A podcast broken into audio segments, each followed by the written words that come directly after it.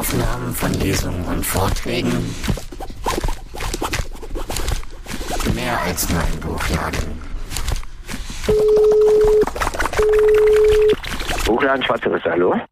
Äh, schön, dass ihr gekommen seid. Also, hätten schon ein paar mehr sein können, aber trotzdem, es ist jetzt auch nicht, ist schon ein bisschen mehr als familiär. Also ich freue mich, dass wir es relativ spontan hier hingekriegt haben. Alina Schwärmer, das ist sie, die wird heute ihr Buch vorlesen oder ein bisschen was draus vorlesen und ein bisschen noch diskutieren. das ist schon ziemlich ja. dick. Und Greta von dem Verein, die äh, diese Lesereise hier äh, gemacht, Reihe gemacht hat oder so, wo das heute sozusagen die Abschlussveranstaltung ist, vom Verein Gesellschaftsspiele e.V., die wird das Ganze moderieren. Und an die werde ich jetzt auch abgeben. Okay, viel Spaß.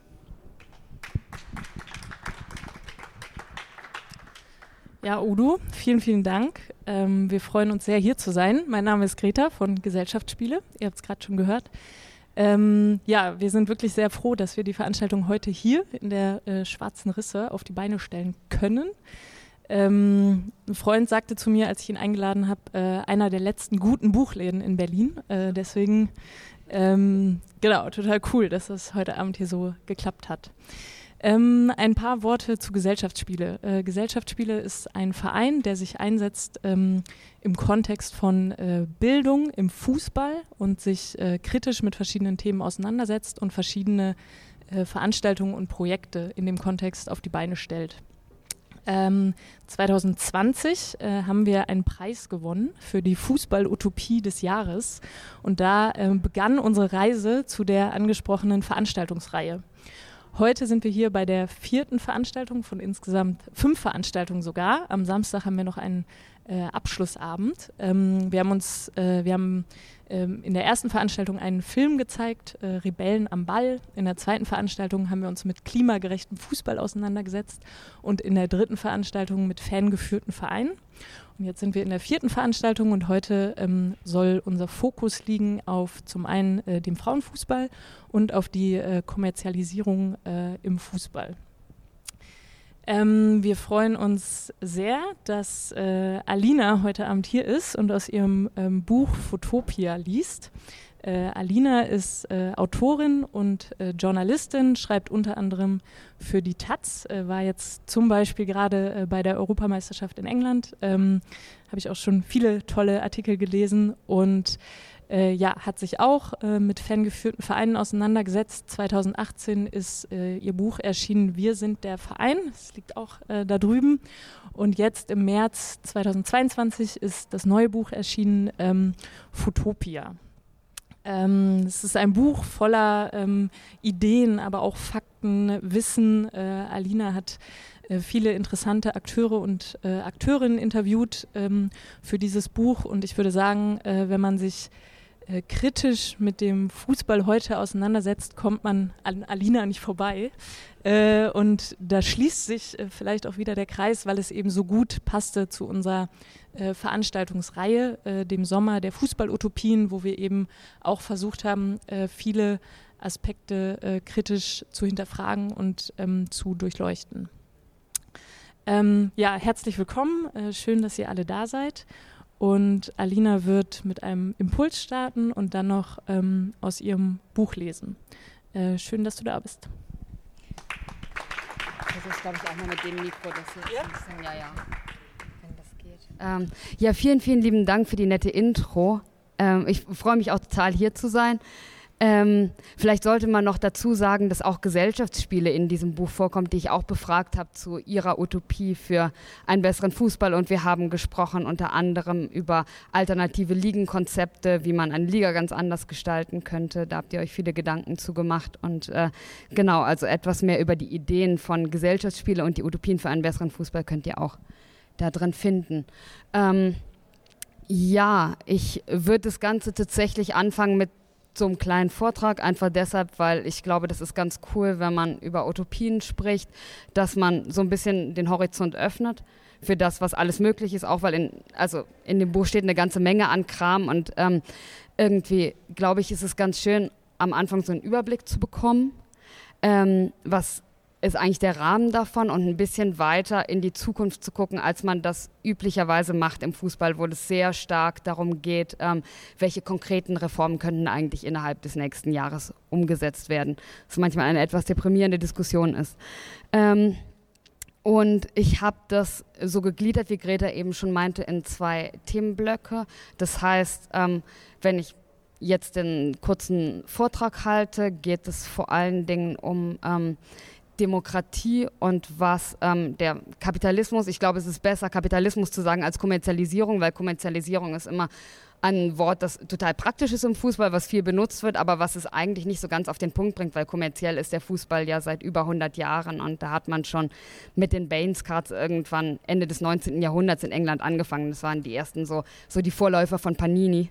Ähm, das heißt, ja, und ich glaube, Kapitalismus ist der allumfassendere Name für das, was, was da gerade passiert. Ähm, und im zweiten Block, wenn ich dann lese, lese ich zum Fußball der Frauen nicht nur auch anlässlich der, der EM und auch, weil ähm, auch bei solchen Lesungen auffällig wenig ähm, nach Fußball der Frauen gefragt wird, interessanterweise. Ähm, und immer dazwischen haben wir eigentlich Zeit zu quatschen, zu diskutieren, nachzufragen, was ihr mögt. Also ich finde es auch wichtig beim Thema Utopien, dass man viel miteinander in die Debatte geht, wenn, wenn ihr Lust habt. Das ist eigentlich immer, also ist auch für mich super spannend, was eigentlich andere Leute sich erhoffen vom, vom Fußball, von einem besseren Fußball. Ähm, genau, äh, um einzusteigen mit einem Zitat, das kommt auch in meinem Buch vor, von Cesar Luis Menotti, ähm, der gesagt hat, die Welt der Utopien ist gestorben. In der dritten Welt nimmt man den Menschen das Brot, in den Industrienationen stiehlt man ihnen die Träume. Und das Zitat ist schon eine ganze Reihe von Jahren alt, aber ich glaube, das spiegelt trotzdem ganz gut wider, wie aktuell im Fußball über die Zukunft, über Utopien gesprochen wird. Ähm, nämlich sehr, sehr wenig. Ähm, und wenn, dann kennt der Fußball kaum grundlegende Utopien. Das heißt, ich habe das auch sehr stark gemerkt, wenn man, ähm, als ich für dieses Buch recherchiert habe, ähm, wenn man mit vielen Leuten spricht und man fragt sie, was ist eigentlich konkret der Fußball eurer Träume, wie sähe der aus? Wie, wie könnte eigentlich ein komplett anderer Fußball funktionieren. Und ähm, ganz viele Leute sind total ratlos. Ähm, und gerade im Fußball, aber nicht nur da, denken wir wahnsinnig viel in kleinen Reformen. Also ich merke das auch, wenn man irgendwie in Podcasts oder in, in sonst wo spricht über Utopien für einen besseren Fußball, dann geht es sehr schnell so ähm, um 50 plus 1 und dann geht es um die Superliga, ob die vielleicht doch irgendwie helfen kann und dann geht es im besseren Fall noch um TV-Gelder, Umverteilung. Ähm, aber es geht sehr wenig um das grundsätzliche System, in dem wir uns bewegen. Und oft ist es ja so, dass die großen Veränderungen eigentlich viel leichter wären als die kleinen, weil den kleinen eben das System entgegensteht, in dem wir uns gerade befinden. Das heißt, es ist eigentlich total unwahrscheinlich, dass TV-Gelder fair umverteilt werden. Und trotzdem wird ständig immer wieder darüber gesprochen, statt darüber zu sprechen, ähm, was können wir eigentlich mit diesen mächtigen Playern machen, wie können wir den Macht nehmen, ähm, um Reformen umsetzen zu können. Das heißt, es ist wichtig, glaube ich, es ist wahnsinnig wichtig, dass man anfängt, über Hebel zu sprechen und dass man nicht so sehr mh, mm, in diesen oberflächlichen ähm, Träumereien schwelgt, die letztlich innerhalb dieses Systems realistisch gesehen überhaupt nicht umsetzbar sind. Und das heißt, ähm, wenn öfters mal kritisiert wird, so diese Utopie, das ist doch eigentlich total unrealistisch, das ist doch ganz weit weg. Ähm, und von der Umsetzung her ist es oft ironischerweise eigentlich viel realistischer, ähm, weil es der grundlegendere Ansatz ist. Und ich glaube, ähm, wenn man so wahnsinnig viel über Reformchen spricht, dann befördert es auch diesen Zynismus der aktuell herrscht unter ganz vielen Fans und diesen Gedanken, man kann ja eigentlich sowieso nichts machen und wir können hier irgendwie hoffen, aber es ändert sich eigentlich nichts und dann brauchen wir eigentlich gar nicht damit anzufangen. Ähm, und das ist ein Problem, weil wenn ähm, Veränderung nicht von unten organisiert wird, dann kommt sie garantiert von oben. Und diese Veränderung, die von oben kommt, die wird uns nicht gefallen. Das ähm, ja, ist, glaube ich, wichtig zu sagen und interessant vielleicht auch, dass dieser Fußball wie wir ihn aktuell spielen, ähm, mit seinen Tabellen, seinen Siegen, seiner Dominanz, all dem, was dazugehört, ähm, im Grunde seit dem 19. Jahrhundert fast unverändert ist. Also seit einer Zeit, ähm, wo in Deutschland ein Kaiser herrschte, wo Deutschland Kolonien hatte, wo Frauen nicht wählen durften. Ähm, und es hat sich sehr, sehr viel gesellschaftlich verändert, aber der Fußball in der Art und Weise, wie er funktioniert, hat sich nicht verändert. Ähm, und ich glaube, das ist sehr wichtig, ähm, einen Fußball des, des 21. Jahrhunderts zu schaffen und nicht festzuhalten an dem, was die Verbände vorschreiben, wie der Fußball, den sie damals sich, ähm, sich erobert haben, ein Stück weit zu sein hat. Ähm, weil wenn man zurückguckt in die Geschichte, sieht man, dass der Fußball total verschieden gespielt wurde also auch nicht in England irgendwie im, im 19. Jahrhundert erfunden wurde, sondern auf äh, verschiedensten Kontinenten auf völlig unterschiedliche Art und Weisen gespielt. Also angefangen von diesen asiatischen Kooperationsspielen, wo es darum ging, einen Ball zusammen hochzuhalten zu Musik und es ging nicht darum zu gewinnen oder zu verlieren, sondern sich im Rhythmus gut zusammen zu bewegen. Ähm, oder diese, ähm, das kennt ihr bestimmt, diese wilden Dorfspiele des Mittelalters in Europa, wo man so ähm, mit zwei Dörfern gegeneinander angetreten ist und jeder und jede konnte irgendwie mitmachen machen und es gab keine festgeschriebenen Regeln. Ähm, das heißt, Fußball hat sich über die Jahrtausende wahnsinnig stark verändert, ähm, über die Jahrhunderte auch, aber es ist uns nicht so sehr bewusst, weil uns immer nur vorgetragen wird, ähm, diese eine Art und Weise mh, der Verbände, den Fußball zu spielen. Und das ähm, ist, glaube ich, cool, den, den Horizont nochmal aufzumachen dafür, was hat es eigentlich alles gegeben an Arten und Weisen, wie wir den Fußball spielen können. Ähm, und er wird sich garantiert verändern. Er wird sich garantiert wieder, also wenn wir ihn in, in 150 Jahren sehen würden, würden wir ihn wahrscheinlich nicht wiedererkennen. Ähm, aber es ist im Hier und Jetzt sehr schwer vorstellbar. Und ich glaube, um Veränderung möglich zu machen, ähm, muss man erstmal diesen Horizont aufmachen ähm, und sich bewusst werden, was alles möglich ist. Ähm, grundsätzlich vielleicht, wenn, wenn wir Utopien sprechen, auch wichtig, sich bewusst zu machen, was läuft eigentlich falsch im aktuellen Fußball. Auch das ist ja oft unscharf, wenn man spricht über Kommerzkritik und dann geht es so um die bösen Scheichs, die unsere Clubs kaufen und all das. Ähm, und letztlich, ich glaube, ein paar der, der großen Probleme des Fußballs ähm, sind zum einen, es ist ein Spiel, dessen Kosten die Gesellschaft trägt, aber dessen Gewinne bei sehr, sehr wenigen Einzelnen privatisiert werden. Und die Kosten sind enorm die die Gesellschaft trägt. Also die ähm, erste und zweite Liga der Männer haben, glaube ich, dieses Jahr äh, 4 Milliarden umgesetzt und das war noch vergleichsweise wenig, weil es irgendwie post-Corona war. Mm, das müssten wir nicht so machen. Wir müssten nicht so wahnsinnig viele gesellschaftliche Mittel in den Fußball stecken, tun es aber. Ähm, es ist ein Spiel, das Sieg und Gehorsam belohnt statt Kooperation und Kreativität zum Beispiel. Also man könnte ja auch ganz andere Dinge belohnen, im Fußball tut man nicht. Ähm, es gibt Verdrängungsligen, es wird finanziert von Sponsoren. All das sind Dinge, die müssten nicht so sein. Ähm, und ähm, nicht zuletzt, ihr hattet ja die Veranstaltung, ähm, glaube ich, die zweite war es zum Thema Klimakrise.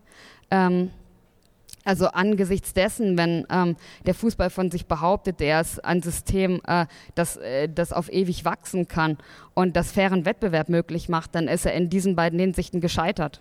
Das äh, funktioniert nicht so wie er das behauptet. Und das heißt, er wird sich ganz, ganz massiv ändern müssen, ob er das will oder nicht. Ähm, ich spreche in dem kurzen Impuls ein bisschen über ähm, Demokratie und was das eigentlich macht. Also als ein Beispiel, weil ich glaube, es ist immer ganz gut, sich gewahr zu werden, wenn man spricht über Kapitalismus im Fußball oder auch wenn man es Kommerzialisierung nennt. Was macht es eigentlich ganz konkret? Mit der Art und Weise, wie wir Fußball leben, wie beeinflusst das das Spiel, weil es ist ja nicht so, dass das irgendwie einfach doof wäre, wenn viel, viel Geld in den Fußball fließt und das ist irgendwie unschön und, äh, und unanständig, sondern ähm, es hat ganz, ähm, ganz handfeste Folgen für die Art und Weise, wie diese Branche funktioniert. Ähm, und äh, ein Beispiel, wenn man sich anguckt, wie, wie Clubs funktionieren, dass es in den letzten Jahrzehnten eine wahnsinnige Konzentration gegeben hat von Entscheidungsmacht.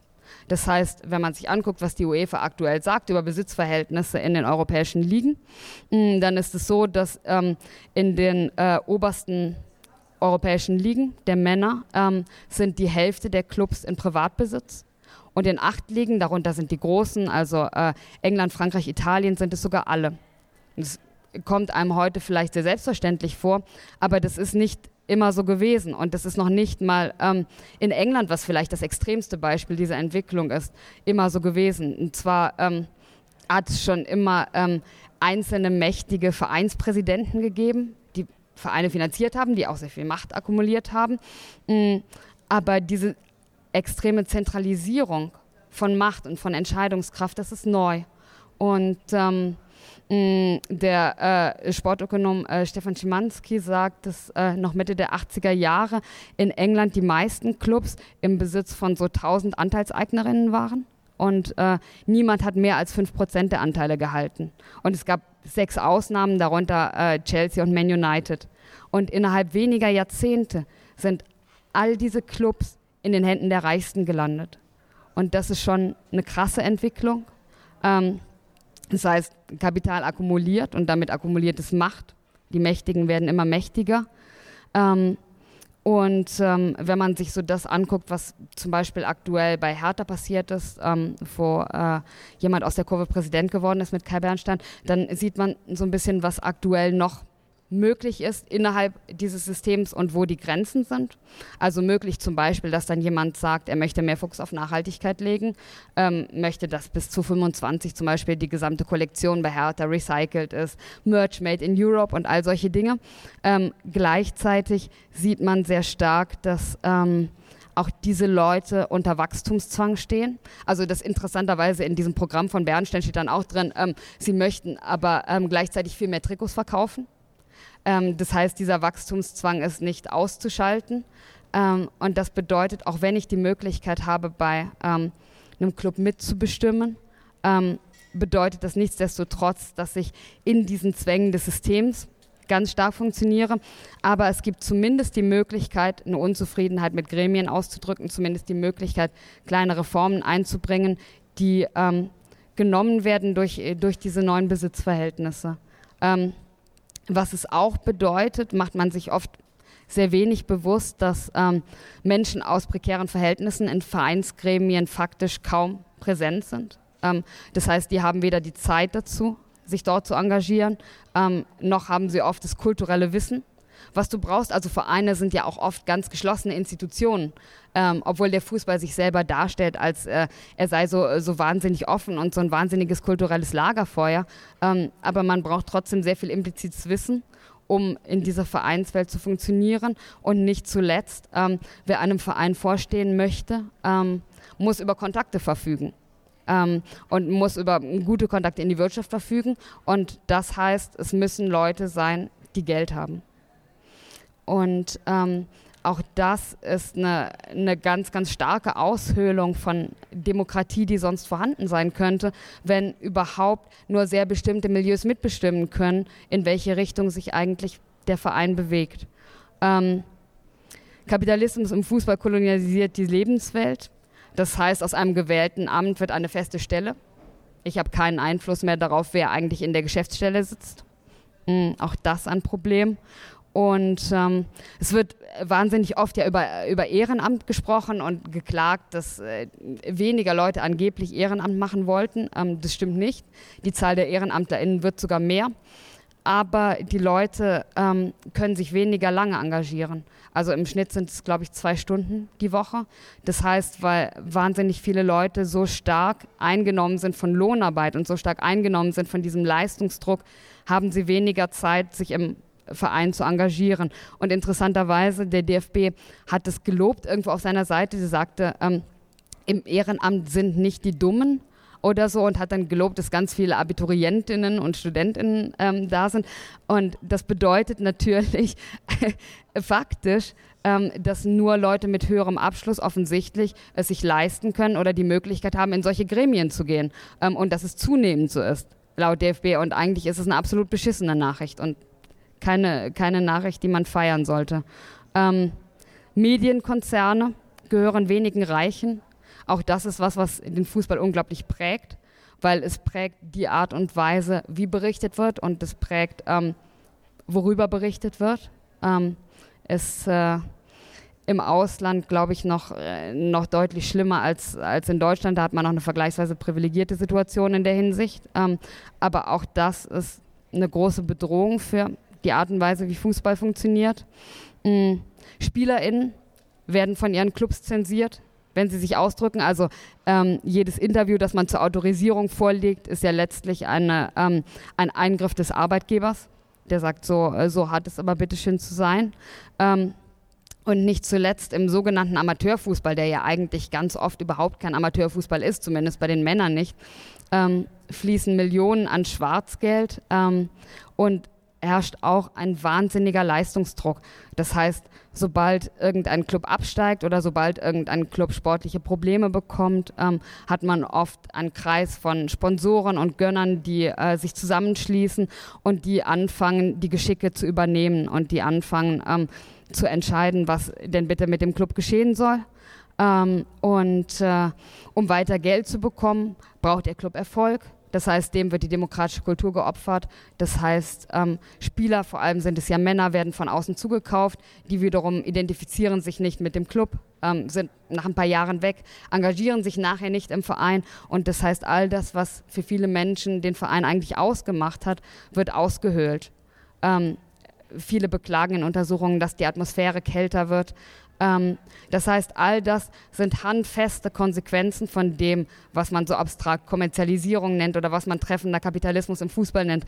Ähm, und das sind Dinge, die man sich im Detail, denke ich, bewusst machen muss, wenn man darüber spricht, was läuft eigentlich falsch und wenn man darüber spricht, warum sind die Konsequenzen von dem, was passiert, eigentlich so dramatisch. Und ähm, wenn wir nachher auf den Fußball der Frauen eingehen, natürlich ist es so, wenn ähm, Clubs nur dafür belohnt werden, dass sie viele ZuschauerInnen bekommen, dann bedeutet das auch, dass die ohne viel Publikum und ohne viel Geld, also die Frauen zum Beispiel, ähm, für den Club kaum einen Wert haben. Das heißt, sie haben nichts zu sagen und das heißt, wenn sie sich beschweren, wenn sie aufbegehren, dann sind sie sehr, sehr schnell verzichtbar.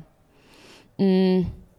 Letzter Punkt vielleicht kurz, ähm, wenn Clubs sich auf Ehrenamt fokussieren, dann ist es oft so, dass dafür die Menschen auch sehr, sehr wenig Zeit haben, weil sie halt unter dem Druck der Lohnarbeit stehen und weil sie dann in Konflikte mit ihren Familien geraten, weil ähm, es eben sehr schwer ist, überhaupt noch die Zeit für sich zu schaffen, sich zu engagieren. Und all das sind Dinge, die passieren. Ich habe mir in dem Buch sehr, sehr viele Gedanken gemacht und sehr viele Ideen von, von anderen Menschen, von engagierten Gruppen, von engagierten Clubs gesammelt was passieren kann. Und ich würde gern kurz die Zeit hier nutzen, um einen umfassenden Entwurf reinzuwerfen, weil das was ist, ähm, was mir persönlich in der Debatte unheimlich fehlt. Also mir fehlt es, ähm, dass umfassend gedacht wird, wie kann der Fußball eigentlich anders funktionieren, welcher Hebel führt eigentlich zu was ähm, und welche völlig anderen Konzepte auch für die Gesellschaft drumherum sind eigentlich denkbar, damit ähm, äh, damit wir schrittweise besseren Fußball, wie auch immer der dann am Ende des Tages aussehen wird, entwickeln können. Und ähm, ein Punkt, der dabei ganz spannend ist, finde ich, ist, ähm, wenn man einander so fragt, auf, auf Partys oder sonst wo, was machst du so? Ähm, dann bezieht sich das immer auf Arbeit. Also es bezieht sich auf, auf den Job, den man macht. Das heißt, ähm, die Hauptsache ist irgendwie, man, man ist nicht faul ähm, und die Folgen davon sind eigentlich egal. Also es ist ziemlich egal, ähm, ob man nun ähm, äh, nachhaltige Stadien für irgendwen baut oder ähm, ob man Stadien baut, ähm, bei denen wahnsinnig viele Menschen ähm, beim Bau dieser Stadien sterben und oft äh, haben die sogar noch die deutlich höhere Profitspanne. Mm, das heißt, diese Problematik, möglichst billig, möglichst viel zu produzieren und teuer zu verkaufen, das kennen wir alle, diese, dieser Gedanke ist gescheitert, aber wie kann man das anders aufziehen? Und ähm, mh, was ich interessant finde, wenn man sich über den Fußball Gedanken macht und ähm, über andere Dinge, die so in der Gesellschaft passieren, statt Arbeit sich die Frage zu stellen, wozu trägt eine Tätigkeit überhaupt bei? Also leistet die Tätigkeit einen sinnvollen Beitrag zur Gesellschaft, plus minus, überm Strich, oder tut sie das nicht? Und das zu honorieren, was ein guter Beitrag ist und nicht, ähm, was eine profitbringende Arbeit ist. Mm, das heißt, wenn man das mal in, in Bezug auf den Fußball anschaut, ähm, kann man sich vorstellen, was ist, ähm, wenn wir das Verhältnis drehen, wenn wir nicht sagen, ähm, der Fußball ist der Arbeitgeber der Gesellschaft, sondern die Gesellschaft ist im Grunde die Arbeitgeberin des Fußballs. Und der Fußball als Arbeitnehmer ähm, muss hingehen und muss seine Mittel aushandeln wie das jeder Arbeitnehmer eben tut und kann argumentieren und kann sagen, ähm, wir brauchen aber so und so viel und liebe Gesellschaft, wir geben dir so und so viel Gutes Und ähm, die Gesellschaft in Form von zum Beispiel Räten, ich habe die Civil Money Councils genannt im Buch, ähm, kann auch hingehen und sagen, hey, aber das und das und das, was du tust, das fügt konkrete Schäden zu, das fügt konkrete ökologische Schäden zu, das fügt konkrete ökonomische Schäden zu. Ähm, und wir denken nicht, dass solange du so wirtschaftest, dir diese Mittel zustehen. Und so kann man aushandeln und so hat man auch ein ganz konkretes Druckmittel an der Hand, ähm, um Einfluss auf diese Branche zu nehmen und die Wirtschaft zu demokratisieren über beispielsweise ähm, solche Civil Money Councils, die debattieren, wohin eigentlich welche Mittel fließen sollten. Ähm, das äh, finde ich total wichtig, auch in Bezug auf diese Fußballdebatte, wo immer darüber gesprochen wird, ach, es fließen ja so viele Gelder in den Fußball und dann heißt es, ja, der Fußball hat die sich ja aber selber erwirtschaftet, da kann man ja nichts machen.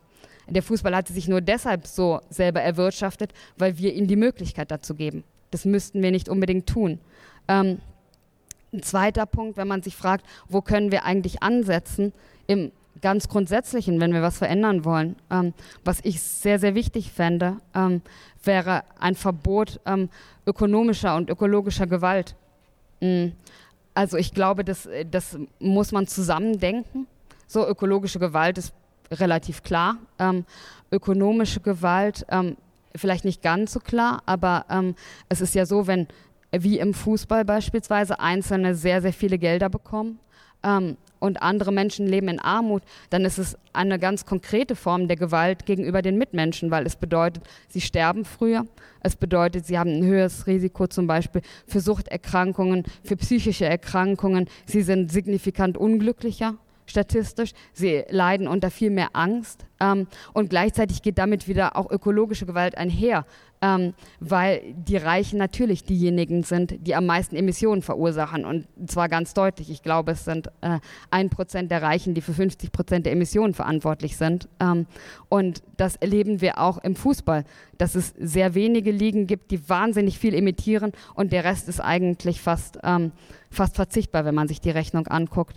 Und das heißt, wenn ich da grundsätzlich ansetze ähm, und wenn ich sage, ähm, wir machen aus dem, was ethisch wäre, machen wir ein Gesetz, machen wir ein Recht und sagen, ähm, das ist nicht richtig. Und deshalb setzen wir eine Schwelle, ähm, an der wir das verbieten, dass es stattfinden kann. Dann ähm, ist es, glaube ich, ein guter Hebel, um grundsätzlich ähm, auf die Wirtschaft, wie sie geschieht, Einfluss zu nehmen und nicht zu sagen, das ist irgendwas, ähm, was von Gott für uns gegeben ist und äh, da, da, können wir jetzt nichts machen und das fließt auf uns runter wie so Regen und dann, dann steht man halt da, sondern ähm, dass man sehr konkret mit, ähm, mit zwei Verboten ähm, oder Geboten, man kann es ja auch im Positiven formulieren, daran eingreift. Ähm, und wenn ich all das tue, wenn ich in Beiträgen denke, statt in Arbeit, dann bedeutet das auch, dass Menschen wesentlich freier sind in dem, was sie tun. Also, dass ich nicht Fußballerin werden muss, ähm, sondern dass ich ganz verschiedene Beiträge der Gesellschaft leisten kann. Ähm, und ähm, was äh, das so ein bisschen einherbringt, nicht zwangsläufig, aber als Möglichkeit, ist, dass man den Fußball als Spiel viel freier denkt. Also Fußball als eine Kunst tatsächlich, die er ist und als die Freiheit, ganz verschiedenste Formen von Fußball zu spielen. Kooperative Formen und Formen, wo man gegeneinander spielt. Ähm, und ähm, vielleicht kann man sich das so denken, dass die durch demokratische Produktionsfirmen organisiert werden. Ähm, und äh, wenn man den Fußball in ganz verschiedenen Galaxien denkt und nicht mehr in diesem bestehenden Pyramidensystem, dann nimmt das sehr, sehr viel Druck aus diesem System, weil ganz viel von dem, was kommt, ähm, von der Verdrängung, von dem immer mehr investieren zu müssen, ähm, um höher als der Gegner dazustehen, kommt ja durch diese Tabellenkonstellation, kommt durch den Druck des Abstiegs beispielsweise. Ähm, das heißt, man kann sich auch ganz viele Gedanken darum machen, wie wollen wir eigentlich das System selber des Fußballs anders gestalten und was verändert das? Weil das verändert ganz immens viel wenn ich sage, ähm, beispielsweise, wir machen Galaxien statt Pyramide. Ähm, und ähm, das habe ich eingebettet in so einen kleinen, kleinen gesellschaftlichen Entwurf, ähm, in dem es auch darum geht, wie kann man eigentlich anders belohnen. Ist ja auch eine wahnsinnig interessante Frage. Also es wird im Fußball immer darüber gesprochen, ähm, wir müssen aber Geld geben, um die gute Arbeit zu honorieren.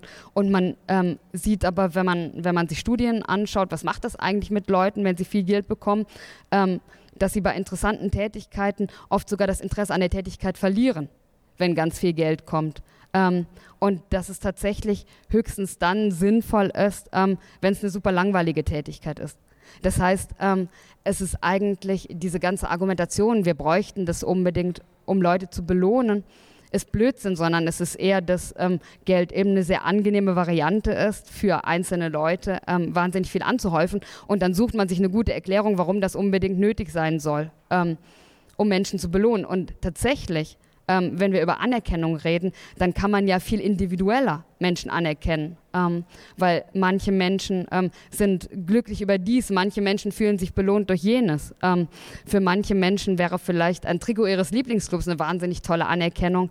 Ähm, für manche wäre eine Reise eine tolle Anerkennung, für manche wäre ein ehrliches Lob eine tolle Anerkennung. Das heißt, wenn man schon darüber spricht, Gesellschaft zu motivieren, ähm, dann kann man das viel individueller und viel klüger machen, als ähm, durch dieses pauschale Geld, was für so wahnsinnig viele Verwerfungen sorgt.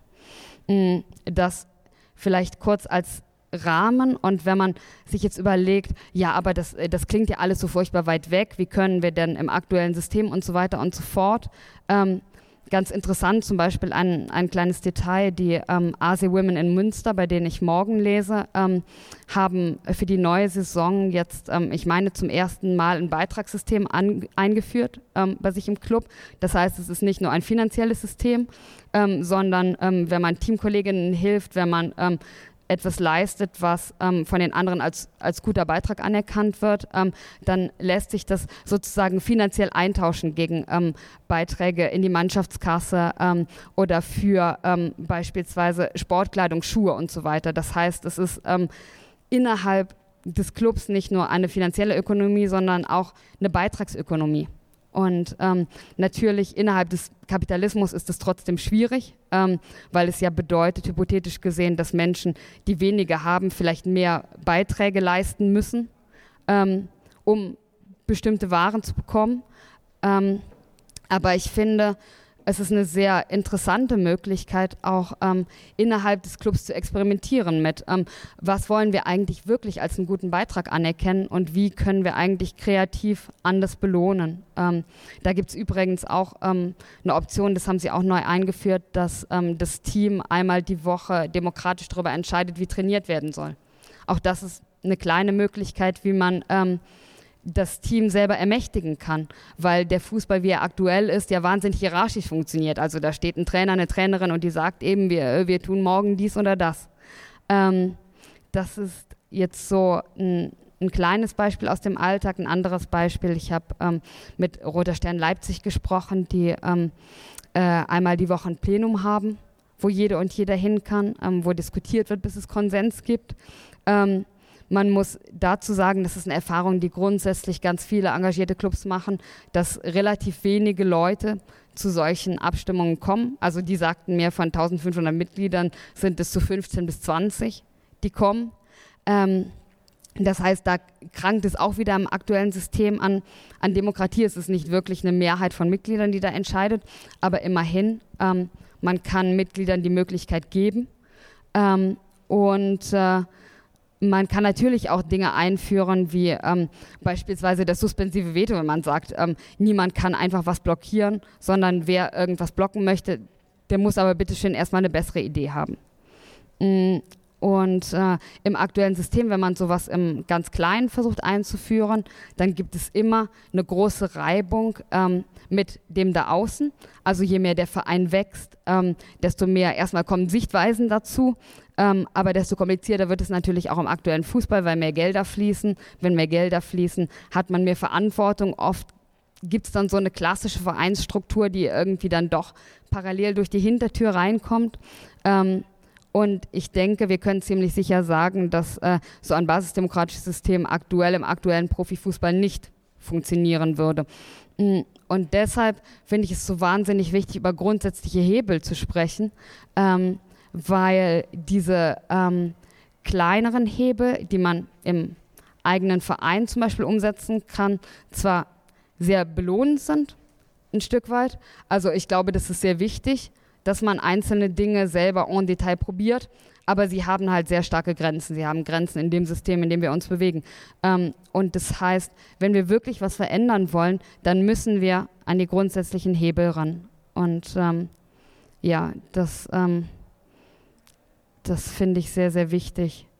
Ähm, ich habe so ein paar kleine Dinge noch notiert. Ich äh, schmeiß nur ein oder zwei ähm, Dinge rein, die ähm, ich so mittlere Hebel finde, um äh, wieder mehr sich den Fußball zurückzuerobern. Zum Beispiel das finanzielle 50 plus 1. Also, dass man sagt, nicht äh, 51 Prozent der Stimmen in einem Club müssen bei den Mitgliedern liegen, ähm, sondern 51 Prozent der Einnahmen müssen von den Mitgliedern kommen, durch Mitgliedsbeiträge, ähm, durch Ticketverkäufe, durch Merch und so weiter, ähm, weil es ja de facto so ist, ähm, dass trotz dessen, dass man eine demokratische Mehrheit hat, es entscheiden die Leute, die das Geld bringen. Und von den Leuten ist man hochgradig abhängig.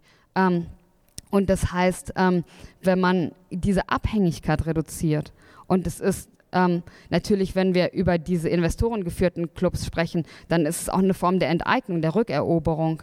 Ähm, dann haben die Mitglieder ein handfestes Instrument in der Hand, ähm, um tatsächlich über die Geschicke bestimmen zu können, ähm, weil eben von ihnen, es ist so eine Art Civil Money Councils in kleiner, ähm, die Mehrheit der Mittel kommen. Mm, dann ähm, vielleicht noch, ich gucke gerade, ich linse gerade auf die Zeit, ähm, äh, was ich sehr spannend fand, ähm, es gibt so ein System, was äh, außerhalb Europas, wurde in Kolumbien entwickelt, äh, das nennt sich Football 3 und das heißt, ähm, man einigt sich vorher demokratisch auf die Regeln, unter denen man spielt. Also es gibt ein, groben, ähm, ein grobes Korsett an Regelungen, ähm, nach denen man spielt, ähm, aber über die Details ähm, einigt man sich vorher bevor gespielt wird. Und nachher setzt man sich zusammen und sagt, wie hat es eigentlich für uns funktioniert und was ändern wir eigentlich beim nächsten Mal, damit es vielleicht für uns noch besser funktioniert. Mm, und das ist auch eine schöne Möglichkeit, wie man das zurückerobern kann, was aktuell ähm, so wahnsinnig unflexibel von Verbänden vorgeschrieben wird.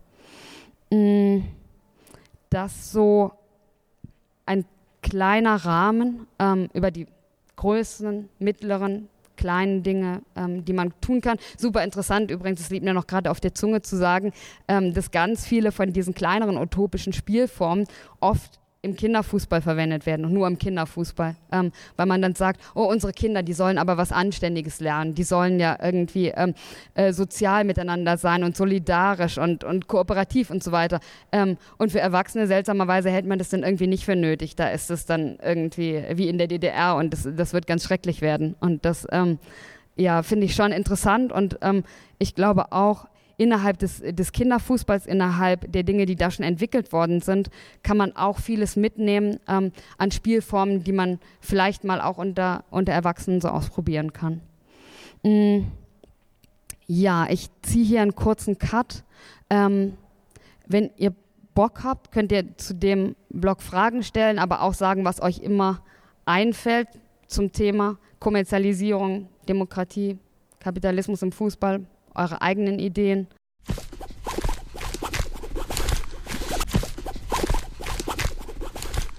Die Stelle, die ich zum Lesen rausgesucht habe, es ist so ein kurzer Gedankensprung, aber eigentlich gar kein so großer, weil natürlich ähm, bewegt sich der Fußball der Frauen in demselben System, ähm, über das wir jetzt bei den Männern gesprochen haben.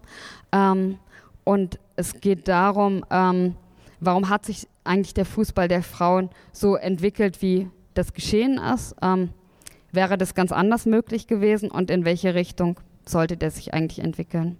Ähm, Zwischenüberschrift heißt, Popularität ist kein göttliches Schicksal. Körnige Videos zeigen das Estadio Azteca in Mexiko voll besetzt mit Fans. Es ist die WM 1971, eine alternative Weltmeisterschaft im Frauenfußball. Und 110.000 sind gekommen, um ihr Team zu unterstützen. Die Mexikanerinnen stehen im Finale gegen die Titelverteidigerinnen aus Dänemark. Sie unterliegen mit 0 zu 3, werden aber gefeiert. So schildert es das sehr lesenswerte Buch Footballera, ähm, das die unbekannte Geschichte des Frauenfußballs in Südamerika erzählt. Diese Weltmeisterschaft eines alternativen Verbandes ist nicht grundlos nach Mexiko vergeben worden. In den späten 60ern und frühen 70ern gibt es in Mexiko, fast vergessen, eine sehr populäre Frauenliga.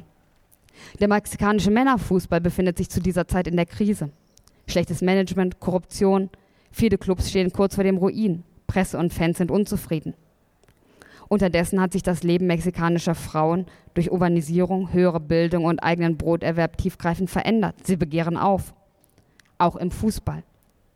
Und im Gegensatz zu anderen Ländern erkennen männliche Journalisten und Manager nicht nur eine Bedrohung ihrer Hegemonie, sondern eine kommerzielle Chance. Die Zeitungen beginnen über Frauenfußball zu berichten. Diese Männer muss man sich wohl nicht als Feministen vorstellen. Vor allem sind sie daran interessiert, selbst Geld mit der Liga zu machen, während die Frauen gefälligst Amateurinnen bleiben sollen. Auch die Berichterstattung bleibt sexistisch. Und doch, betonen Elsie und Nadel, die Berichterstattung über die Liga Amerika nahm den Sport ernst. 1969 waren die Bilder und Sprache, mit denen die Frauen beschrieben wurden, weit weniger herablassend als in den folgenden Jahren und tatsächlich als heute. Es ist kein Wachstum aus Mitleid, sondern aus kommerzieller Logik. 1969 wird das erste Spiel live im Fernsehen übertragen. Die Zeitung berichtet täglich über die Frauenliga, dann schreibt sie auch über europäischen Frauenfußball.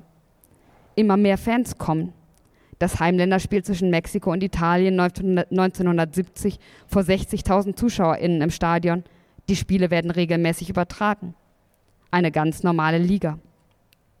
Immer wieder heißt es, Frauen im Fußball könne man doch nicht anständig bezahlen, denn Frauenfußball wolle ja niemand sehen. Wer so argumentiert, hat nicht viel von der Geschichte des Fußballs verstanden. Sportarten sind nicht durch irgendein göttliches Schicksal populär. Sie werden populär durch eine Kombination aus politischen Umständen, Massengeschmack und ja, Investment. Man muss investieren, um später einen Gewinn zu erzielen. Es ist nicht gesagt, dass dieser Gewinn kommt. Aber dass er ohne Investment nicht kommt, ist offensichtlich. Warum ist Fußball so beliebt? Auch aus ganz profanen Gründen. Er verbreitete sich über die ganze Welt auf den Schwingen des Kolonialismus, ein historischer Zufall. In Internaten und Kolonien wurde er ganz gezielt genutzt, um bestimmte Eigenschaften am Mann anzuerziehen. Disziplin, Teamgeist, Gehorsam. Und er wurde fast überall staatlich finanziert. Allein hatte, hätte er kein Stadion der Welt bauen können. Elsie und Nadel schreiben in Footballlehrer, das Standardargument lautet, wenn Frauenfußball mehr Tickets oder Merch verkaufen würde, würde er mehr Unterstützung von den Verbänden erhalten. Aber die Argumentation dreht sich im Kreis. Männerfußball wurde nicht von selbst Nationalsport. Als die Ligen sich entwickelten, entwickelten sich die Medien in einer Beziehung mit ihnen. Fußball ist nicht organisch gewachsen. Er benötigte die Unterstützung von außen. Das statische Weltbild verkennt Machtdynamiken und Zufälle. Und es verkennt, wie populär Frauenfußball immer wieder wurde, wenn, wie in Mexiko, eine Lücke an der Macht entstand. Zum Beispiel die Dick Curse Ladies, eher Showtruppe als ambitioniertes Team, die in England während des Ersten Weltkriegs und bis 1922 bis zu 53.000 ZuschauerInnen anzogen. Auch hier, weil der Wegfall des Männerfußballs plötzlich Raum gab und der Sport gewollt war. Aber dann drohte der Frauenfußball Machtverhältnisse herauszufordern und das Männerprodukt zu gefährden. Als er gar viel Geld machte, verbot die FA das Spiel. Frauenfußball wurde nicht deswegen verboten, weil er nicht interessierte. Was niemand sehen will, muss man nicht verbieten sondern weil er Macht herausforderte. Natürlich auch in Deutschland nach dem Boom von 1954. Wäre das Spiel der Frauen bei gleicher Bezahlung und gleicher Unterstützung so beliebt geworden wie das Spiel der Männer? Womöglich. Kann es das werden? Es ist viel Zeit vergangen, in der es fast nur Männerfußball geben durfte auf der Welt. Es wird Jahrhunderte dauern, das aufzuholen. Die Dynamik junger, männlicher, gesunder Körper definiert, was uns gefällt, zumindest in den meisten Sportarten. Alles andere weicht von der gewohnten Ästhetik ab. Aber die Geschichte kann den Menschen bei solchen Prophezeiungen etwas Demut lehren. Noch im 18. Jahrhundert zählte beim am Hof betriebenen Sport weder ein Sieg noch ein höher, schneller, weiter, sondern die Eleganz der Bewegungen. Worauf eine Gesellschaft im Sport Wert legt, ist ständig im Fluss. Ewige Herrschaften und Wahrheiten gibt es nicht. Nicht mal das Römische Reich oder die katholische Kirche packten das. Die Sportjournalistin Nicole Selmer entlarvt die gesellschaftlichen Doppelstandards mit Blick auf die Männeramateure. Für die fordere jeder mehr Geld. Und es sage niemand, da guckt ja eh niemand zu. Gleichberechtigung geht nur mit gleichen Mitteln. Dann ähm, kommt ein Absatz darüber, wie wahnsinnig groß die Unterschiede sind in der Bezahlung von Männern und Frauen im Fußball. Warum ist es so?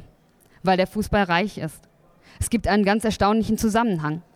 In der Leichtathletik oder beim Schwimmen klagt niemand darüber, dass Olympiasiegerinnen und Weltmeisterinnen der Männer und Frauen gleiche Prämien erhalten. Obwohl die Männer auch dort jeder Frau davonlaufen, davonspringen und davonschwimmen würden. Der englische Telegraph berichtete 2017, dass 83 Prozent aller Sportarten ihren Männern und Frauen gleiches Preisgeld zahlten. Und es waren nicht die mit den kleinsten Leistungsunterschieden. Es gab einen anderen Zusammenhang. Je mehr Geld der Sport generierte, desto ungleicher wurde verteilt. Es geht um Macht. Und wenn die Großclubs in den nächsten beiden Jahrzehnten auch den afrikanischen und asiatischen Markt für Männerfußball abgegrast haben, wird Frauenfußball ihnen gleich schmackhafter vorkommen. Sie sind nämlich existenziell auf Wachstum angewiesen. Wo Wachstum und Rentabilität aber die oberste Maxime sind, steht Wandel immer auf wackeligen Füßen. Denn was, wenn sich all das aus kommerzieller Sicht nun doch nicht so sehr lohnt? Lassen wir das mit der Gleichberechtigung dann wieder bleiben? Millionengehälter für einzelne Fußballerinnen mögen Corporate Feminism befriedigen, aber um einen klügeren, besseren Fußball scheren sie sich nicht. Alle Energie, die in systemische Veränderung fließen könnte, fließt stattdessen in einen Kampf um mehr Investment, mehr Einfluss von Konzernen, mehr Anpassung an Social-Media-Ästhetik und mehr Leistung. Alles unter der Fra Flagge der Gleichberechtigung. Wenn erstmal Gleichberechtigung geschaffen ist, dann kann man sich ja um alles andere kümmern. Aber wann soll das sein? In 200 Jahren? Der Widerspruch erinnert ein bisschen an die tapferen Suffragetten, die für Frauen das Recht auf Rauchen erkämpften, sehr zur Freude der mächtigen Tabakkonzerne. Auf der Suche nach Freiheit und Stärke folgten sie doch bloß gängigen Werbeerzählungen. Dabei hätte die Debatte um Equal Pay ganz andere Möglichkeiten, wenn sie sich etwas zutraut, wenn man sie ernsthaft diskutieren würde. Denn wer die Maxime gleicher Lohn für gleiche Arbeit ausruft, müsste kurz nachdenken. Der gleichen Arbeit gehen nicht nur die US-Frauen nach, sondern auch die in Nigeria. Wenn gleicher Lohn für gleiche Tätigkeit gilt, müssten nicht auch sie den gleichen Lohn bekommen? Und was ist mit anderen Sportarten? Fußballerinnen sind durchaus privilegiert. Die deutschen Spielerinnen verdienten laut Zeit etwa 2007 für den WM-Titel mehr als die doppelte WM-Titelprämie eines deutschen Handballers 2019. Von Handballerinnen gar nicht zu reden und mehr als doppelt so viel wie OlympiasiegerInnen für Deutschland in Rio 2016. Gleicher Lohn für vergleichbare Arbeit und Leistungen. Wer Equal Pay fordert, müsste für alle zahlen. Oder soll das nicht gelten, weil beim Handball weniger Leute zuschauen, aber bei Fußballerinnen ist das egal? Ehrlich und konsequent ist Equal Pay nie diskutiert worden. Die Einwände gegen Gleichbezahlung haben einen richtigen Kern. Erst durch Beliebtheit erhält Sport seine Legitimation als Beruf. Es braucht die Bereitwilligkeit sehr vieler Menschen zuzuschauen, weil sie Spaß haben. Dass viele Spaß haben, ist umgekehrt kein bedingungsloses Kriterium. An Gladiatorenkämpfen hatten ja wohl auch eine Menge Leute Spaß. Wer entscheidet also, was Volkes legitimer Wunsch ist und was nur Diskriminierung geschuldet? Die Equal Pay Debatte wirft sehr viele und gute Fragen auf. Sie führt direkt zu Überlegungen für einen anderen Fußball. Die Gesellschaft darf sich nicht scheuen, diese Fragen zu stellen.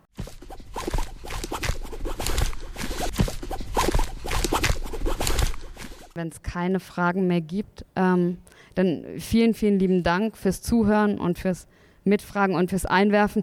Ähm, ich finde manchmal Lesungen so zum Thema Utopien sind schwierig, weil man endlos über jeden einzelnen dieser Aspekte diskutieren könnte. Ähm, und was ich wichtig finde, vielleicht noch als, als Utopie zum Schluss, ähm, ist, dass wir überhaupt erstmal in die Diskussion über Zukunft kommen und diese Diskussion langfristig führen. Ähm, weil ich glaube, ähm, es, also, macht sicherlich ein bisschen was mit den Köpfen, wenn man einen Abend darüber spricht, was möglich ist, aber noch viel mehr macht es was mit Köpfen, ähm, wenn man langfristige AGs gründet, in denen man, also so wie, wie ihr das ja auch gemacht habt, ähm, in dem man ähm, realistisch Utopien untersucht, indem man untersucht, was möglich ist, ähm, sich überhaupt darüber verständigt, welchen Fußball möchten wir eigentlich, ähm, wie können wir den Fußball prägen, weil das was ist, was im Fußball sehr wenig passiert im Vergleich zur Gesellschaft. Also es gibt sehr wenig Prägungen, die von der Gesellschaft reinfließen und in vielen Bereichen ist die Gesellschaft eigentlich weiter als der Fußball es ist. Und ähm, es, es könnte sehr, sehr viel da reinfließen und deshalb ähm, wäre das total cool und wäre auch ähm, so eine kleine Utopie vielleicht zum Schluss, so eine Art ähm, beständige Utopieinseln zu schaffen, die immer weiter diesen, diesen Diskurs führen, sodass man dann irgendwann an den Punkt kommt, den in den Mainstream tragen zu können und tatsächlich ähm, eine Debatte zu haben über einzelne Dinge, wichtige Hebel, ähm, die wir umsetzen möchten und die grundsätzlich was verändern können. Ja, vielen lieben Dank.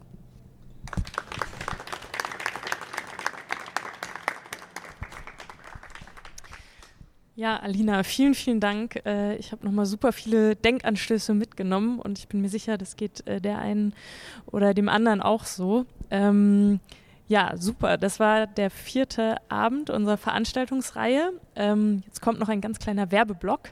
Am Samstag haben wir noch unsere Abschlussveranstaltung mit einem Quiz, ein Quizabend in der Beiz, eine Kneipe in, äh, am Senefelder Platz.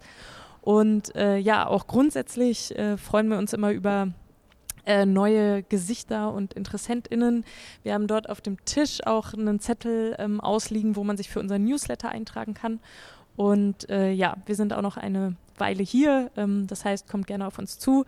Ähm, sehr gerne, Larry sagt äh, auch die Bücher, die sind hier zum Verkauf. Ähm, vielen Dank auch nochmal an die Schwarze Risse.